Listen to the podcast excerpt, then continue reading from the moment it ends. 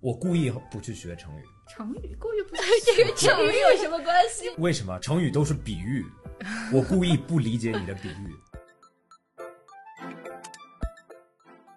是环保品牌吗？这个问题我觉得都有点怪。你要做一个不环保品牌吗？我觉得品牌是一种价值观的面具吧。对一个好的品牌一定能够给到受众精准的想象。其实我很后悔，为什么当时我开 Uber？我应该十六岁的时候去耐克上货架，我应该十七岁的时候去麦当劳做柜台。大家好，我是蛋白。生活是 OK，但也可以聊聊。是 OK 是一档从创作出发的栏目，在这里我们关注创作过程和人物，希望创造无目的又充满好奇的对谈。是 OK 第一季开店的人将请到不同的主理人，坦诚分享他们踩过的坑、做对的决策、走过的弯路、偶遇的贵人。Hello，大家好，这是一期就是粗暴的一个串台节目，Hello，大家好，我是 Tuber Radio 的蛋白。我是是 OK 的十一。我我也是是 OK 的 Max，大家好。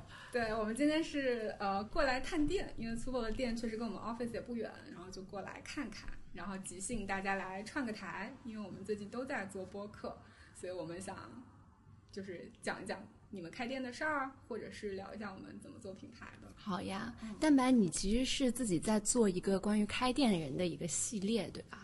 对，我是最近才开始做。就如果你们看我们小宇宙的话，其实一共才四期，整个做了嗯不到六周吧，属于是非常小白的那个阶段。是 OK 这个栏目呢，我们是把它定位成一个创作主题的栏目。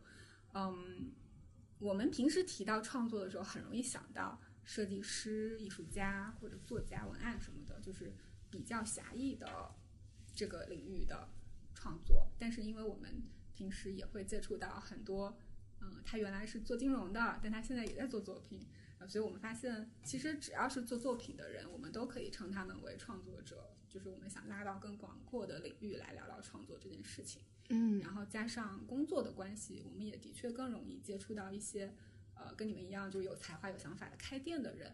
然后开店的话呢，就会把嗯、呃所有的创意资源凝聚到凝聚到一起嘛，就是你把好的产品啊、好的人、团队，还有空间的环境、材料、音乐，甚至香氛，全部就集合到一起嘛。加上你们还做 gallery，我觉得就是呃开店是一个很好的展现创作的媒介吧，一个入口，所以我们就就就开始了。嗯，那你因为你肯定采访了一些开店的人嘛，有没有哪些你觉得会让你印象比较深刻的一些采访嘉宾？每个开店的人其实都挺好玩的。可能最近你要是突然问的话，我想到一个比较近的一个我们采访的嘉宾，他是开纹身店的，嗯然后他呢是一个七零后，叫邵刚，是中国第一代纹身师，然后也是纹身领域应该已经算是做到大师水平的一个老师级别的人物了。他嗯算是身价最高的纹身师之一，反正媒体上是这么写的。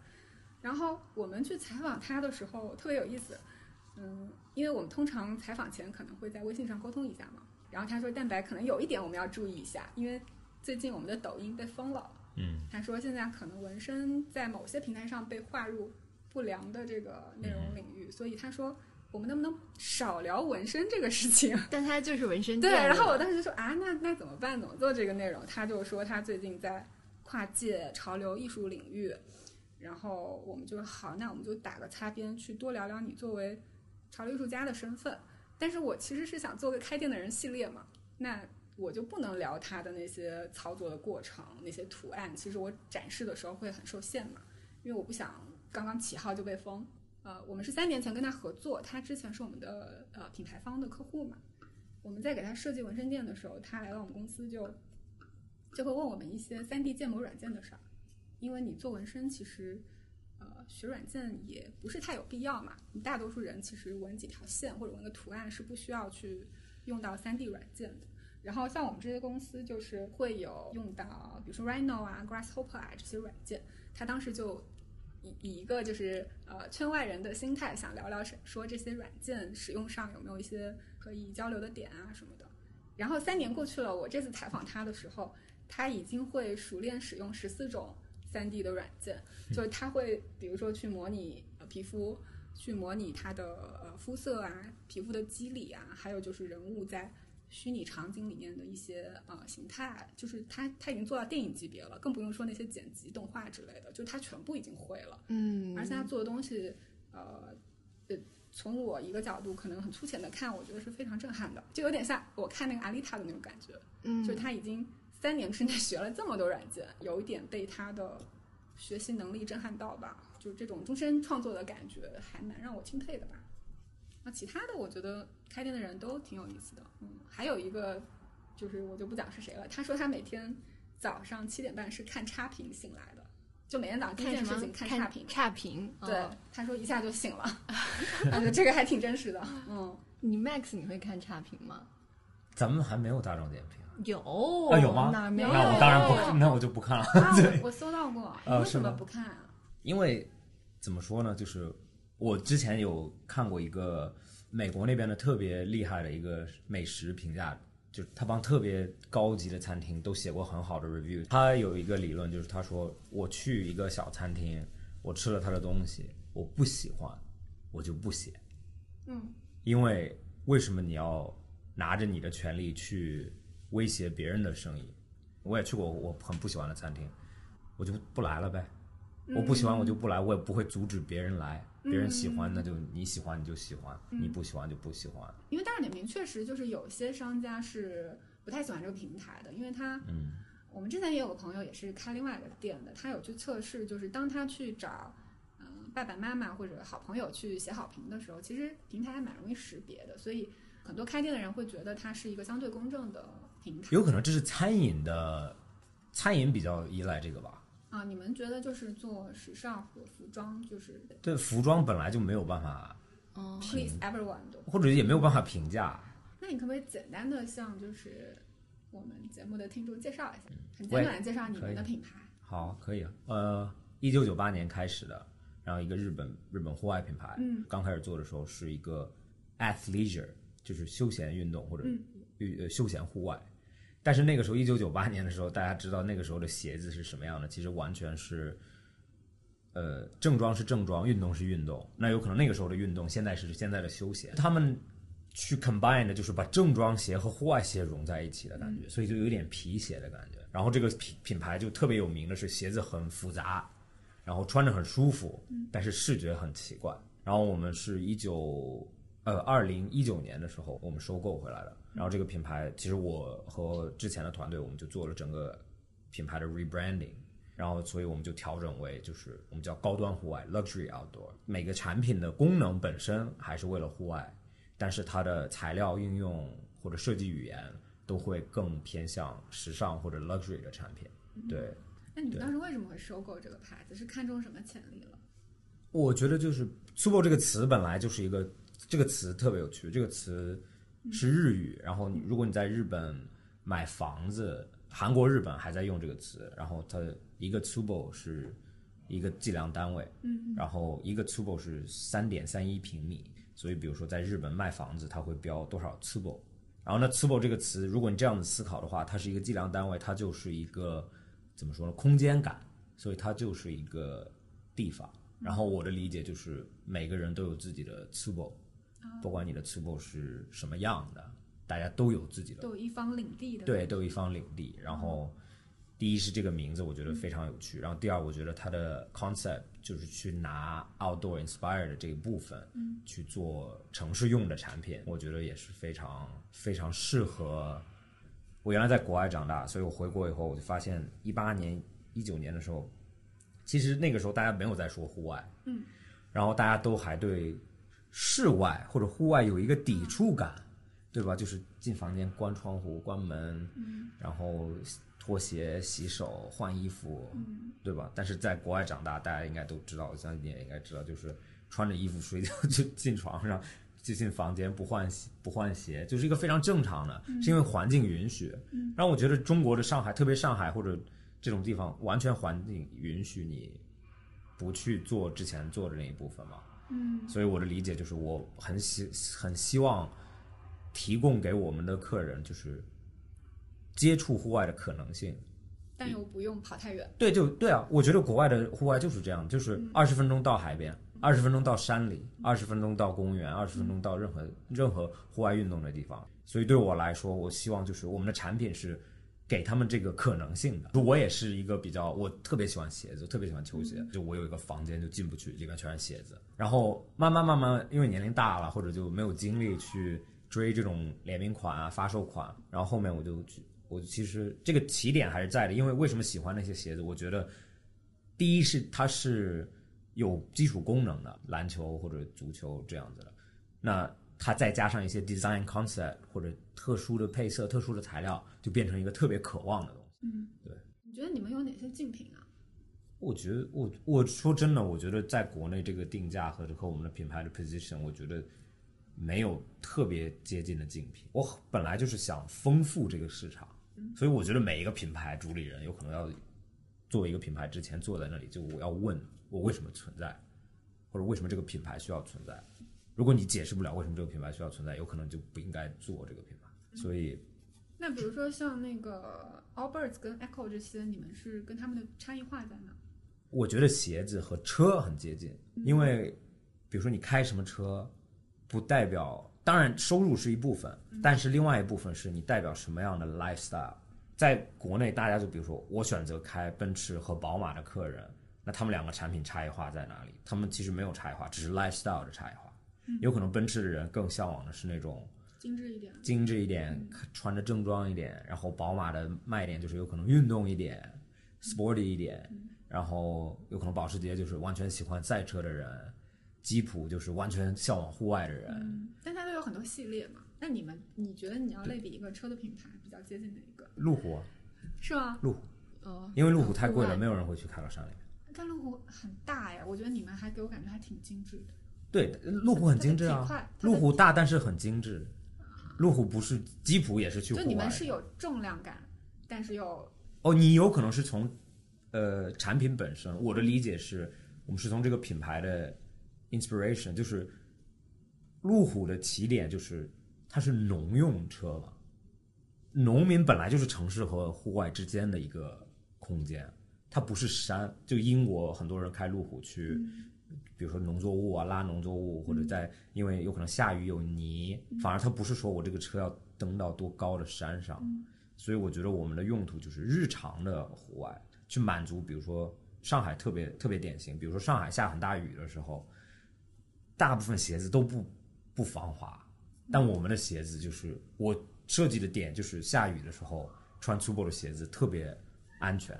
特别是在城市的时候，你有可能不会那样子想，比如说从柏油路到办公室的大理石，那个时候是很危险的。那所以我们的鞋子就是为了大理石防滑，就是我们选选材料的时候就这样子企划的。OK，所以你们定价的底气就在于这些材料上的，就是我不只是是底气，因为我们我们本身产品的成本就是这个样子的。就像我刚刚说的，问为什么这个品牌存在，是为了丰富市场，不可能有低单价但是高价值的东西。嗯，这个有可能是另外一件事情。我学哲学的，我最近也在看。其实你看马斯克沟通，他说很多东西的时候，就是钱没有真正的用途，嗯，钱只是方便大家交换价值的一个代名词或者一个工具。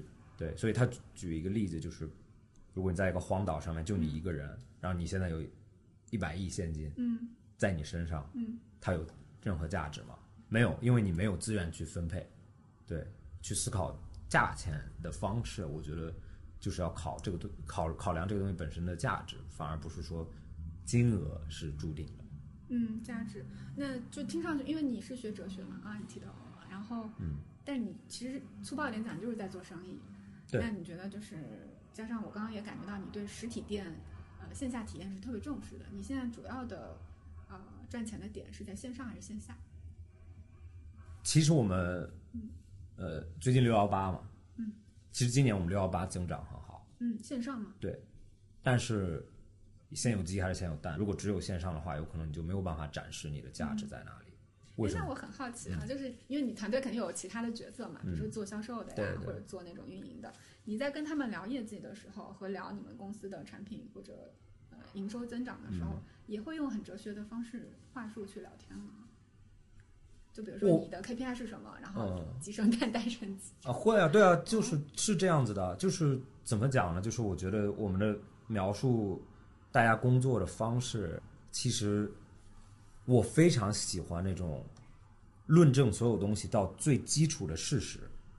就像比如说，为什么我很，其实很多人说你们应该很 focus 线上，但是我我不觉得的原因是因为人在线下。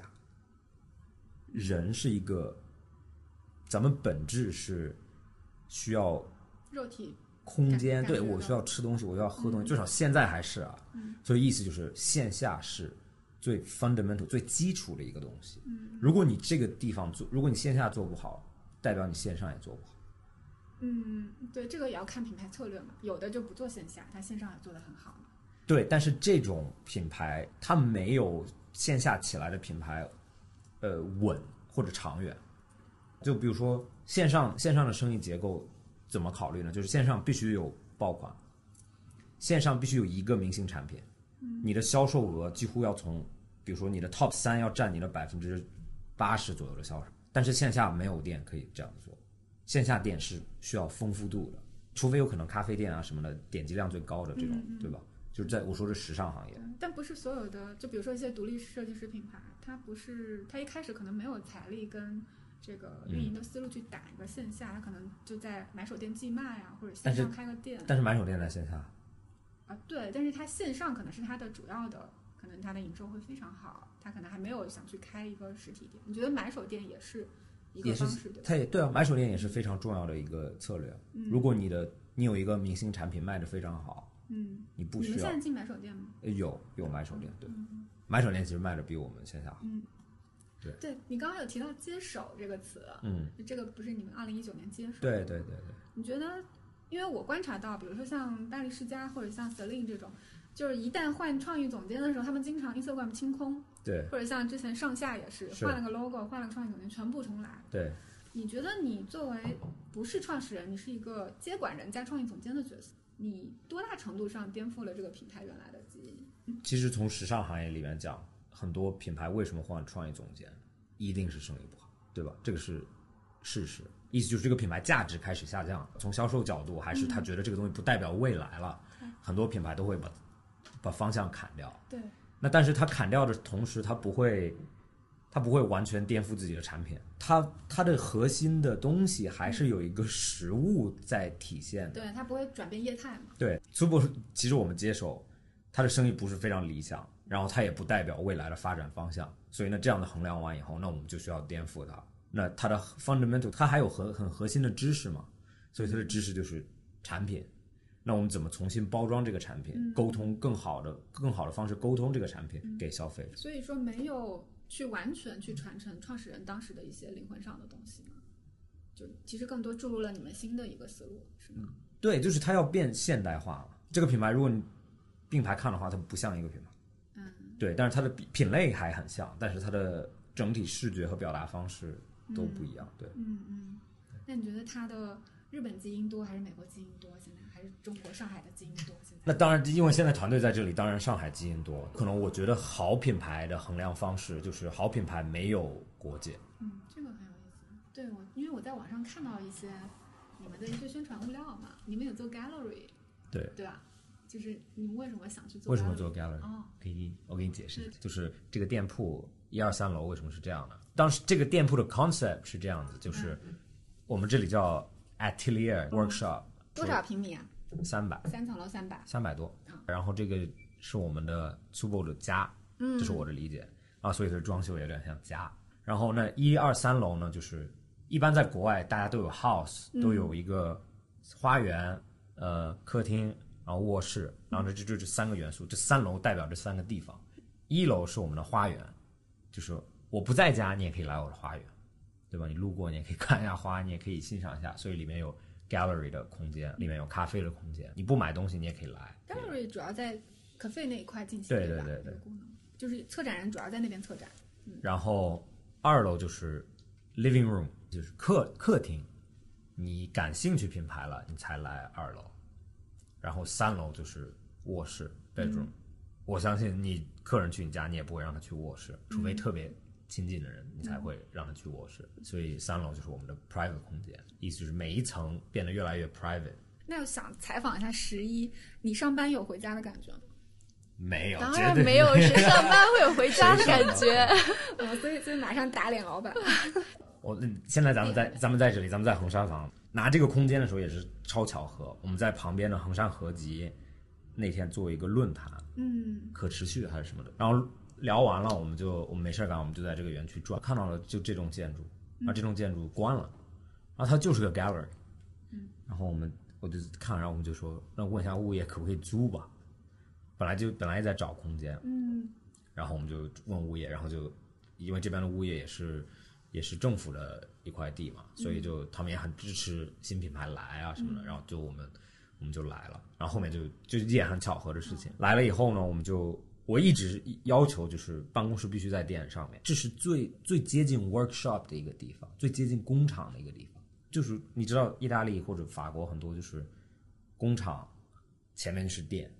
就这样的，就是这样的逻辑，就是东东西从哪儿来的，就要在哪里卖。那你们都有团队，比如说做设计的同事，你也会让他去同时当一下店员，对，泡咖啡什么的。也呃，咖啡不会做，但是比如说卖东西，这个是一定要做的。就每个人会轮岗。对对对哦，这样子。对。那十一是有去当店员的经历吗？我当过两个小时，真的吗？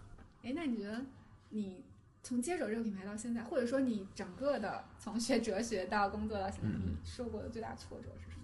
就做这个品牌，是吧？就做这些品牌，重塑一个品牌。我觉得这个东西大家很低估它，我觉得大家很低估做任何一个实际的事情，说很容易，就是其实我最开心的时候是做 Tubo Concept 的时候，没有不需要落地任何东西，或者落地一些 graphic 电脑上能处理的，自己在电脑上画出来，或者拼几张图 mood board，很喜欢做。但是等你实际 implement 的时候，落地的时候，现场问题不断。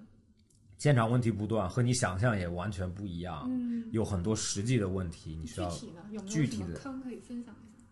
其实我有可能运气还好，但是我觉得，其实我觉得最难的是，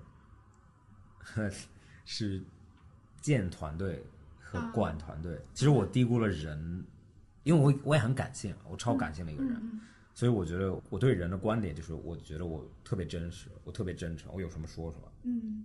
然后我就一直觉得所有人都是这样子，但是有可能是站的位置不一样，和人生经历不一样，各种背景不一样，大家对这种定义都不太一样，嗯会有很多事情我不理解为什么发生了，然后我就完全没有办法嗯，就比如说你招错人了，然后他往事情往另外一我我个方向，我不会说招错人了嗯，就是比如说我觉得这个人应该是这样，但他做了一个完全我不理解的事情，对那通过沟通也解决不了吗？对，因为是有可能认知不一样。是在开店的过程中发生。对，就我觉得建立团队一直一直有这样的事情发生。嗯，对，其实我现在最最害怕的是，比如说这几天特别闲，我觉得啊，一定要有事情发生。啊，真的吗？对，特别闲。你知道就是那种你是说大家闲，看上去很闲，还是说你自己闲但你这么多品牌，怎么可能闲呢？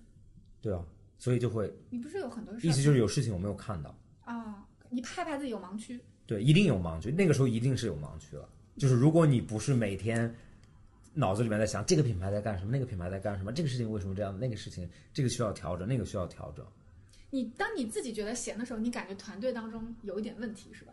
不会，我我的意思就是一定有一个问题我没有看到，啊，然后这个问题在哪里，我不知道，你要去 identify。对，就就像你呃，这是一个很简单的哲学理念，就是我知道我知道，我知道我不知道，我不知道我不知道我知道 和我不知道我不知道，然后在我不知道西游吗？不不，因为你如果你在你不知道你不知道的时候，这个是最最恐怖的，所以你永远要弥补你的盲区。你你可以随便说一个吗，具体的事情可不可以就好奇问一下？比如说这样子吧，就是我们之前之前团队有，对我来说从刚开始一直都在的人，然后我觉得也是超级核心品牌来讲，超级核心，就是我完全是那种，我真的是，就是我我相信别人，我见到别人第一眼就是我相信你，什么钥匙车钥匙，掏心掏肺是吧？对的，我完全相信你。就是如果你没有做，我不，我的点是那你成长过程应该很有安全感了。嗯。我不觉得是有安全感，我觉得这是一个，如果你天天活在一个你不相信别人的状态里面，嗯。这个状态太累。累了吧？我相信大家本质都是很好，就是大家没有恶意的去做一些伤害你的事情，大家有可能做伤害你的事情是过程中的目标的偏差，所以对我来说，就是我们当时有非常核心、非常重要的重要的人，然后后面就非常不愉，呃也不是说非常不愉快吧，就是我们两个的目标，我发现区别很大，然后这个就对我影响，对于呃品牌发展是吧？对对于品牌发展或者个人目标战略上都战略上面都也不是都不一样，就是有可能该做的事情还是日常的事情还是 OK 的，嗯，但是走着走着就发现，哦，我们两个的目标完全完全不一样。但你不是他的，你不是品牌主理人吗？对，我是啊，但是你会给他极大的空间，是吧？就是对听上去是相对平等的对，或者他有可能是他个人发展的方向和我，啊。对吧？就是我是觉得一个好的品牌需要很稳定的团队培养很长时间，嗯，这是一个非常而且有统一的思想嘛。对，但是我发现，其实在这个过程中，你没有办法统一很多人的思想，他自己的思想和你的思想是永远有偏差的。所以当时其实团队也很小，然后他就他就就离开了嘛。然后其实离开的时候，我也我都会有那种感觉，就是啊，这个人分手了，不不，失恋了。这个人离开了，怎么继续？嗯，你知道那种感觉？他有这么的核心，对吧？我我还是我为什么超级依赖团队，就是因为我我本身就不我不觉得我需要所有东西做的最好。比如说写写文案，当然高要写的比我好。当然有的时候你希望，或者有的时候你觉得啊我自己做还不如自己。但是问题就是你自己做不培养别人也是问题，你还是要你还是要靠团队的。嗯嗯，对吧那你觉得你呃，除了是老板之外，你最不可替代的点是什么？现在在就是我觉得我不可替代的是我要做，如果两条路都是错的时候，我要选哪一条？啊决策上，你作为领导，你应该做的是，我只能帮你承担风险，对吧？嗯，我不可能我生意不好了，我说不给你发工资了，或者你你也是你也是老板，对吧？你的生意不好和员工没有关系，你的生意不好是你的事情，嗯，对，所以在这个选择的时候，我就，要哎但你想明白了这点，不就是应该只把他们看成是同事吗？就是为什么会有那么大的对，所以我是倒着给你，我是倒着在倒叙是，吧我是在倒 叙的。所以啊当时我的，我刚刚就说了，就是我我觉得就是啊，产品怎么办？我觉得我没有办法继续产品啊，我没有办法怎么办？然后呢，后面其实现在我就是完全那种，就是你在这里我很开心，你不在这里，good luck。未来有问题，咱们毕竟是同事，我觉得这个都是很很难得的缘分，咱们可以可以认识，所以，嗯，你该做什么，未来你需要我的帮忙，我都很欢迎你，你回来我也欢迎你，更松弛了，是吧？现在作为老板，长大了，也不是吧，就是怎么说呢，就是经历一些事情，这些挫折，然后你发现世界上没有过不去的事，真的，特别是工作上，工作上根本没有过不去的事，因为工作就是工作，人生有没有过不去的事情我还不知道，但是，但是工作一定是都有解决方式。那我跟 Max 相处下来，我会觉得他是我见过可能很真诚的一个嗯人。就是你可能觉得他有一些很奇怪的想法，有一些很奇怪的观点，但是他的这些观点是他很真诚的、很真实的在跟你沟通。对我觉得这个是可能我接触到可能这么多份工作、很多老板之中，我觉得他是最最真诚的。嗯这个有一点是有可能我语言上面我本来就我最讨厌别人说话有别的意思。但是你在中文语境里面，就是中文文语境也中文特别容易有别的意思，对对，但英文就比较直接。所以中文，比如说我故意不去学成语，啊是吗？对，成语故意不是 这个成语有什么关系？因为你小你小学在哪读的啊？我二年级在国内，三年级啊那个时候，那个时候有教成语吗？几乎没有嘛，所以我故意不学成语。为为什么成语都是比喻？我故意不理解你的比喻，告诉我事实，不要告诉我。那别人跟你讲的时候，你就啊直接说人话，不，我就会问什么意思，然后他就，比如说啊，我我说实话，现在成语我都说不出来。比如说，我不知道，给我一个很典型的成语，呃，七嘴八舌。啊、对，为什么我们给的都这么低阶？呃或者比如说，我给你讲一个成语，这个成语是衣冠禽兽。嗯，这个词你不明白吗？我我故意去搜过，但是衣冠禽兽什么意思？你你可以给我解释什么意思？衣冠禽兽就是，就看上去很斯文，但是内心就比较有其他想法的嘛。这是现在的理解。就是禽兽，本质上是禽兽，但把自己打扮成人样嘛人样。但是你知道你知道衣冠禽兽真的是什么怎么来的吗？你说它最早的原本的是什么意思什么？意思啊？你去翻成语词典了是吗？对，当官的人，啊，因为他们身上有禽兽。衣冠禽兽原来是褒义词啊。嗯。只是因为当时的后面变得当官的都不太靠谱，所以变成了 对，但是因为词语确实是在与时俱进的嘛，就是我们用的还是当下语境的一个意思。嗯，所以比如说我，比如说你要是五年前你在澳洲生活的时候，别人跟你讲 YYDS，你也不知道什么意思。嗯但现在对你你在上海生活，你必须得知道。对，所以我的我的意思就是，如果词根据时间在变，这不是很有效的沟通方式，特别是在工作场景，咱们生活里面沟通这是另外一件事情。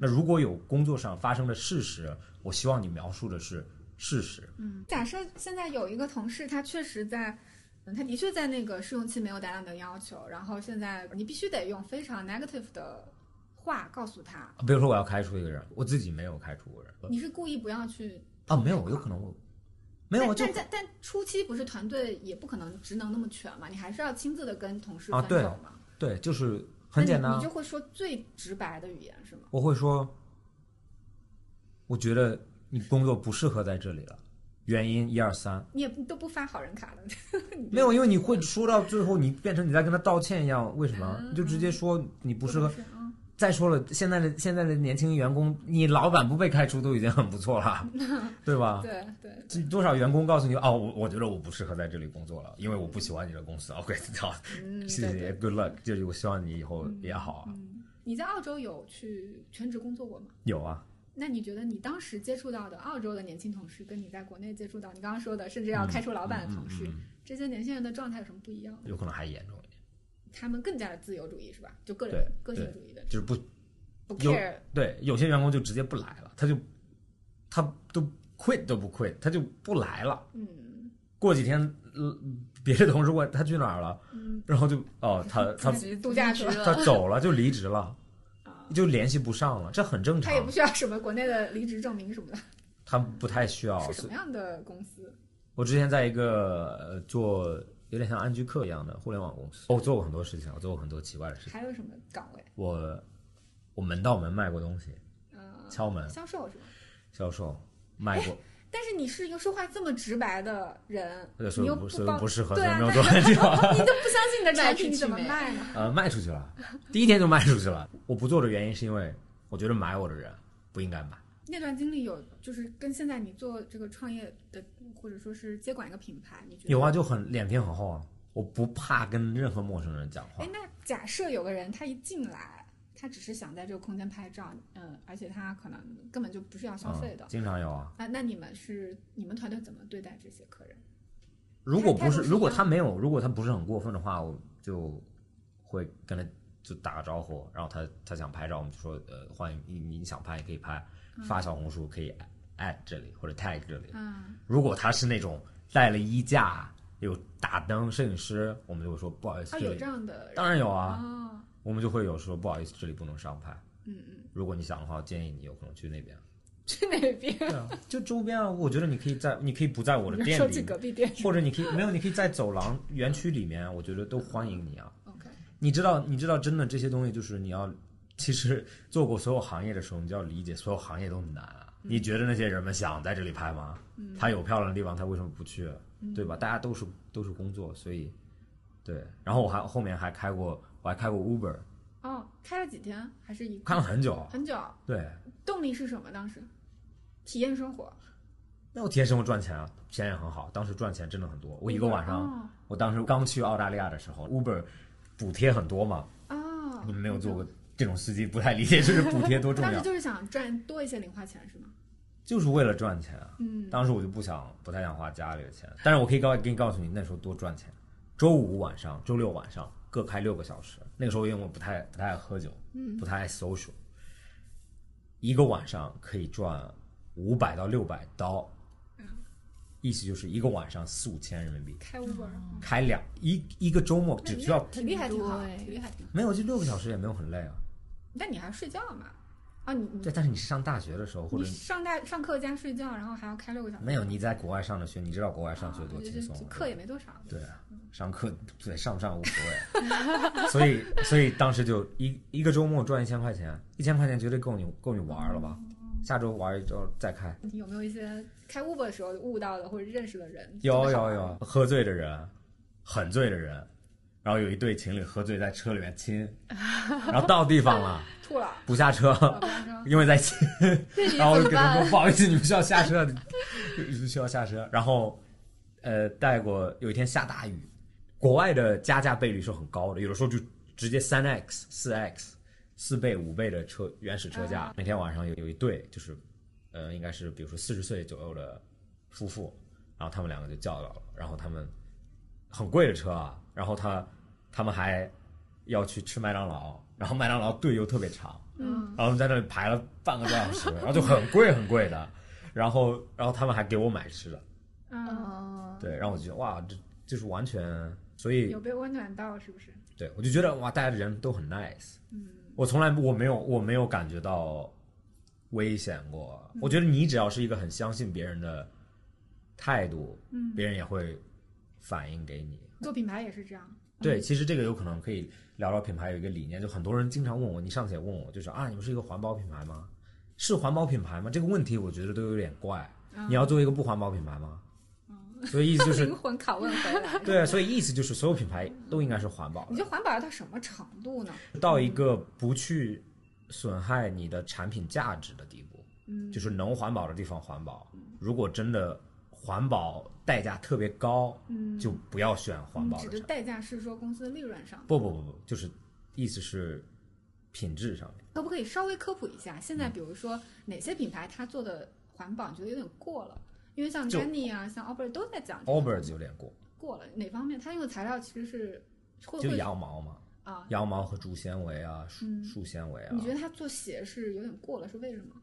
我觉得它的卖点就是当时最大最大的卖点就是它是第一个环保鞋品牌，所以它的点就是我是最环保的鞋，或者我是唯一一个环保的鞋。但是他们现在做的是怎么说呢？碳碳综合，因为环保鞋这个 concept 就是非常宽。什么是环保鞋，对吧？我觉得他们有可能太注重环保这个概念了，产品就故意特别普通。就是我觉得环保是 buy well，嗯，是一个买好的，是一个环保理念，就买一个，嗯，买就买能承受最好的那一个，不要买一堆。也不要求它可能几千年之后降解，是吧？对啊，因为因为能降解的还是尽量降解。对，如果如果有能降解的选择，那就选能降解了；如果没有，那就选你需要的，不要买为了买。你觉得他们的产品之所以你觉得被喧宾夺主，被环保这个理念喧宾夺主的点是在哪？就是牺牲了喧舒适度宾夺主是什么意思？就是 这个成语超纲了。环保这个概念不是盖过了它产品吗？你刚刚说，啊那你觉得被牺牲掉产品的是舒适度还是什么？它产品是蛮舒服的，但是它的鞋子最大的问题，我我之之前也很喜欢 Allbirds，它的鞋子最大的问题就是太软了。啊，它第一下穿着感特别好，但是穿久就会有问题，就会脚很累。你去过沙滩吗？去过啊你要光着脚走路在沙子上多累吗？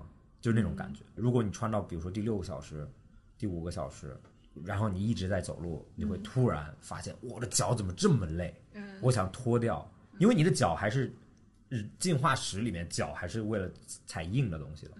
就跟睡软床垫起床之后特别累好像没休息好一样。那我可不可以就是稍微越界问一下，你觉得现在就是哪一个品类你的利润是最高的？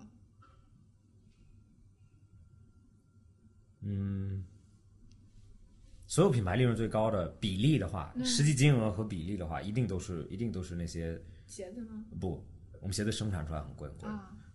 其实其实鞋子的未来是我希望的是量到了，我们的生产成本才能降下来。嗯，因为现在我们卖的量还不够，嗯，所以工厂都不是特别喜欢生产我们的鞋子，让我们要求又高，所以他们不爱生产。然后其实最 利润最好的，大家都知道，利润最好就是 T 啊、卫衣啊这些东西，啊，所有品牌都是就是卖一个设计，容易做，对，而且然后版都还挺通的，没有什么版，对你买一个卫衣也没有什么负、负重感，家里面扔十几个卫衣是很正常的事情。那你觉得你开店的或者做品牌经验最，假设给另外一个开店的人给点建议的话，你觉得有什么心得可以分享？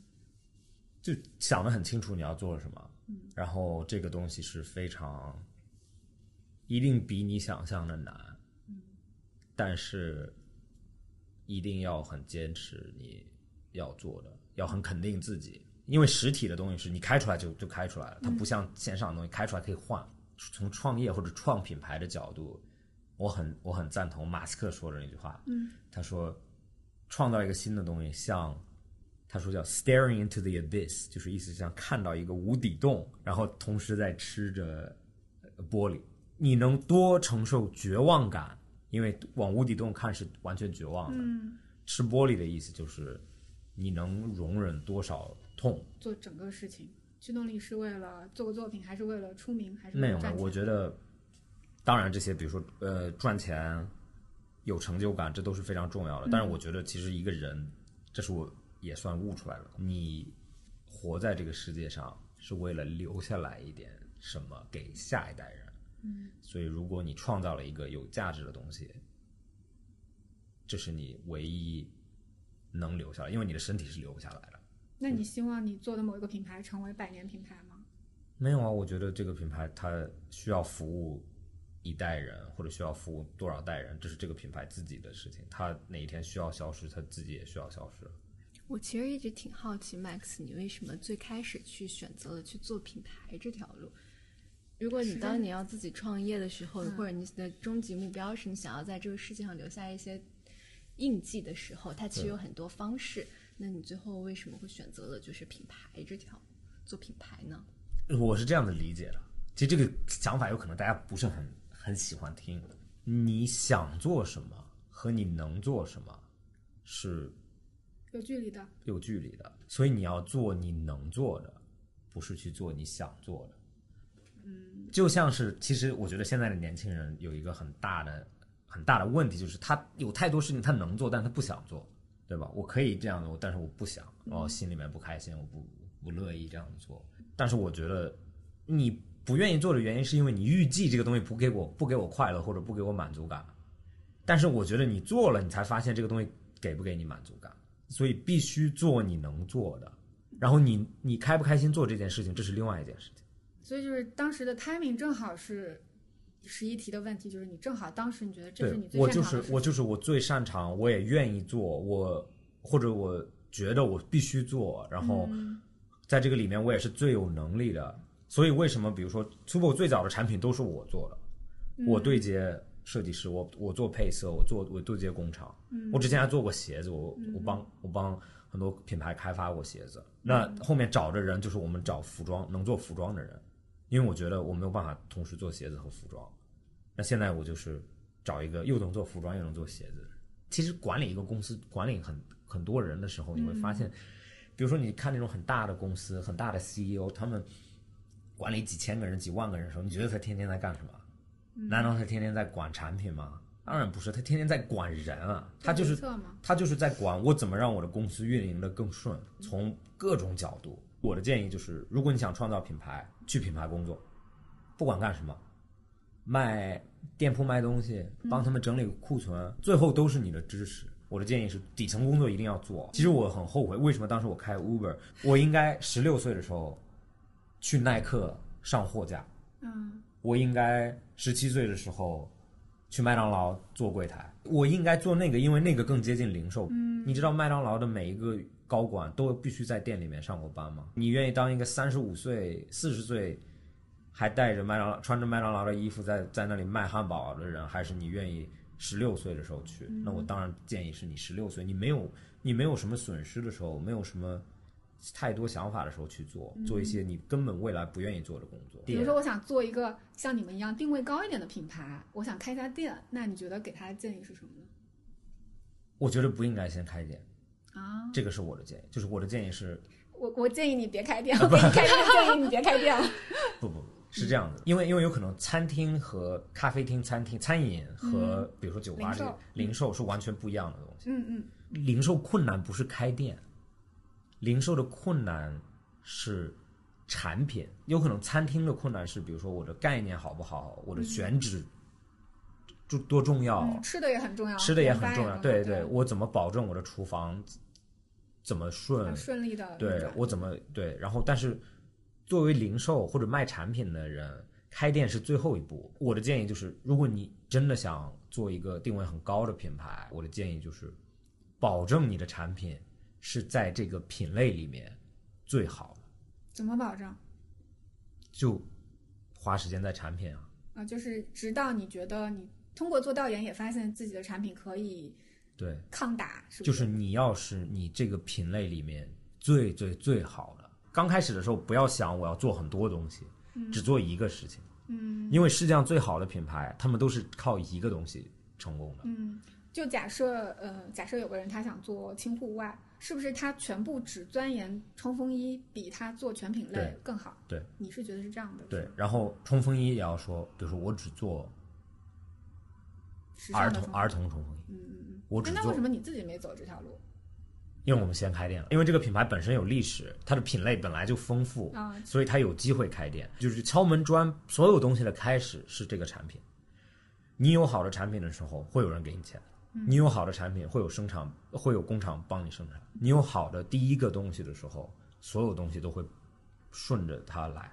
如果你没有那个东西，你的 focus 是我第一家店怎么开，那有可能真的是第一家店就是你有钱你就可以开了。嗯所以做零售一定要先把产品做好，这是你你觉得你的一个心得，对吧？对，就是你的产品一定要好到，就我最少心里面要八十五、九十分左右吧。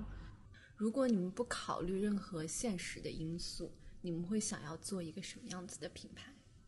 这个问题好像有点奇怪啊，因为我觉得品牌本质就是要卖东西的，嗯，这个好像是存在的意义。品牌就是很快的让你啊，有可能品牌就像一个成语一样，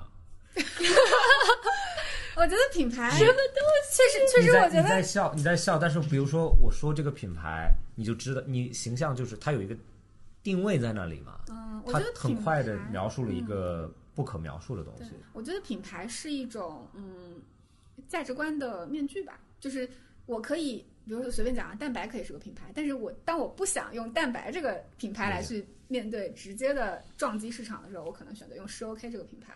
嗯包括国家也可以是个品牌，电影也可以是个品牌，比如说《爱情神话》是个品牌，荷兰也是个品，牌。它就是一个代名词，对，它是一个名形象的名词，对但是尽量往这个词里面注入更多的想象力。比如说，我想到荷兰，我可能会想到一些自由的感觉，一些很鲜明的设计、大胆的一些东西，嗯，或者一些郁金香什么的，我会想到这些东西。我想到中国，我又会想到一些大好河山啊那些意象。所以我觉得这其实都是品牌。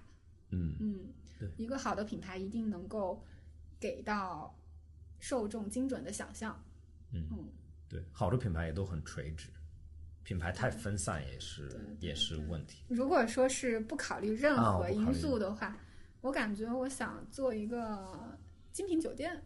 嗯，它可以把零售、gallery 还有美食、房间啊、道具那些嗯嗯景观、花园，就全部全部包容在一起。因为我刚刚提到荷兰嘛，其实我想到一个我在阿姆斯特丹特别喜欢的酒店叫我不知道你有没有去过。嗯，没有 D R O O G，它其实也是一个非常有名的设计师，呃，创立的一个品牌。里面其实只有一间客房，啊，对，因为它所谓的酒店，但是它其实是把所有的艺术体验包容在一起，而且你进去之后，你就觉得特别放松，就是好像没有什么是不能做的。比如说，我看到一个鱼缸，但那个鱼缸里面金鱼在游的时候，它里面的那个艺术品哈、它在里面做了一个一室一厅的客厅，啊就里面有餐桌，有特别啊，很 petite 的那种东西。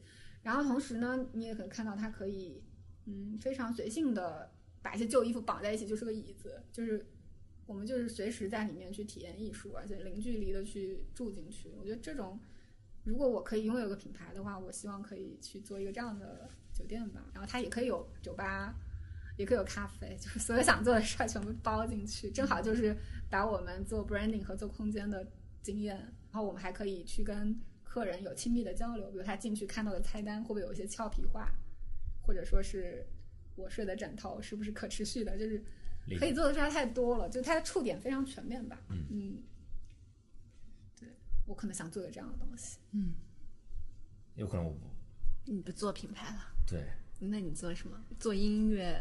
我觉得我是一个特别喜欢内容或者 con content 方面的，我觉得我会很想传达我的想法，通过各种不一样的。其实我特别，我特我很后悔我没有办法做音乐，我很后悔我没有办法就是就是创造一些是就是比如说弹一个乐器啊，你现在还可以做啊？我学过很多乐器，但我一直没有坚持下来。有时候很想表达自己的时候，我就希望啊，我如果可以弹钢琴，如果可以出写歌，如果可以唱歌，嗯，是我特别，我觉得这个非常能能够释放你，就理想状况下，你是一个想做音乐人的那种状态，或者就是可以表达自己，很充分的表达自己，比如画画也可以，就是不不用借别的东西去表达自己。但我刚刚突然想到一个东西哈，就是，嗯，因为我理想状况下，我想做一个那么充满体验的酒店，但是我又回想起我自己，比如说出国去到另外一个城市的经历，其实我反而想去那种毫无环境、毫无设计的环境那些小店吃饭。嗯，就有些时候你确实会，你觉得这个东西是好的，是你的主业，但同时另外一个自己又会想跟大自然有更亲密的接触。就我就想安静的，我我抱抱大树，我摸一下山，我发个呆。我觉得这个好像没有任何设计师的意志在里面，我就就体体会一下那种讲福建话的大叔给你做的面，就是喝个杏仁露，比如说我因为对我因为人是丰富的，对没所以有同一面，所以没有同一面，就人不是人不是品牌的原因，是因为人不垂直，嗯。人不是在一个领域一直在那里。其实我特别烦垂直这个事情啊。我们是在开了小红书账号之后，我才知道，频繁的听到“垂直”这个词。对，对，就是我们现在很想急着给自己贴一个标签，让算法识别我们，然后垂直到这个领域，这样的话更多流量会进来嘛。就是其实挺烦的。人是多面的，对啊，对啊，小红书账户不需要多面。对，这个我觉得为什么品牌存在，就是因为人是多变的，所以品牌要代表这个人的某一你开面。小红书账户吗？我们不开，为什么？我本来 social 上面我就不是超级 active 的，我更愿意坐在这里跟你聊三个小时，我也不愿意小红书上面有一堆粉丝。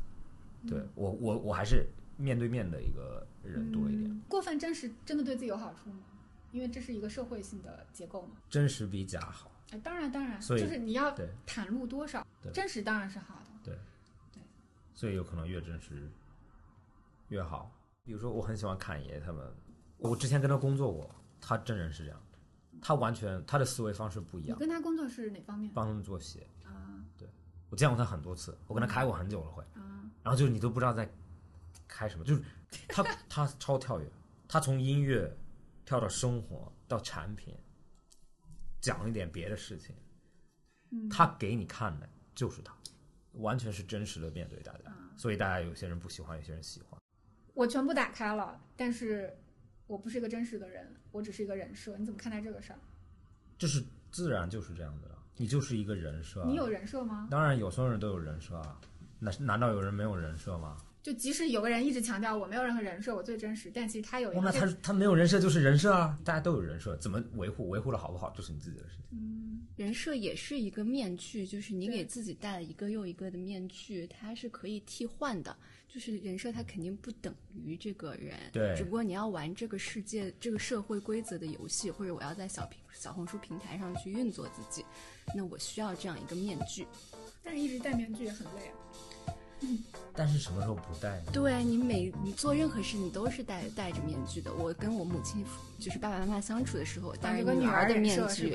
嗯对我跟就是在工作的时候，我戴着工作的面具。我的点就是我的人设就是我的 filter 很弱，真实不代表我不过滤，对啊，就是我我还是在乎别人的你只是滤镜调到百分之十。对对对，谢谢你的真诚。哈谢谢你，谢谢你来做客，好，谢谢。Sweet, sexy Lila. Sweet, sweet, sexy Lila. Sweet, sweet, sweet, sweet, sexy Lila. She's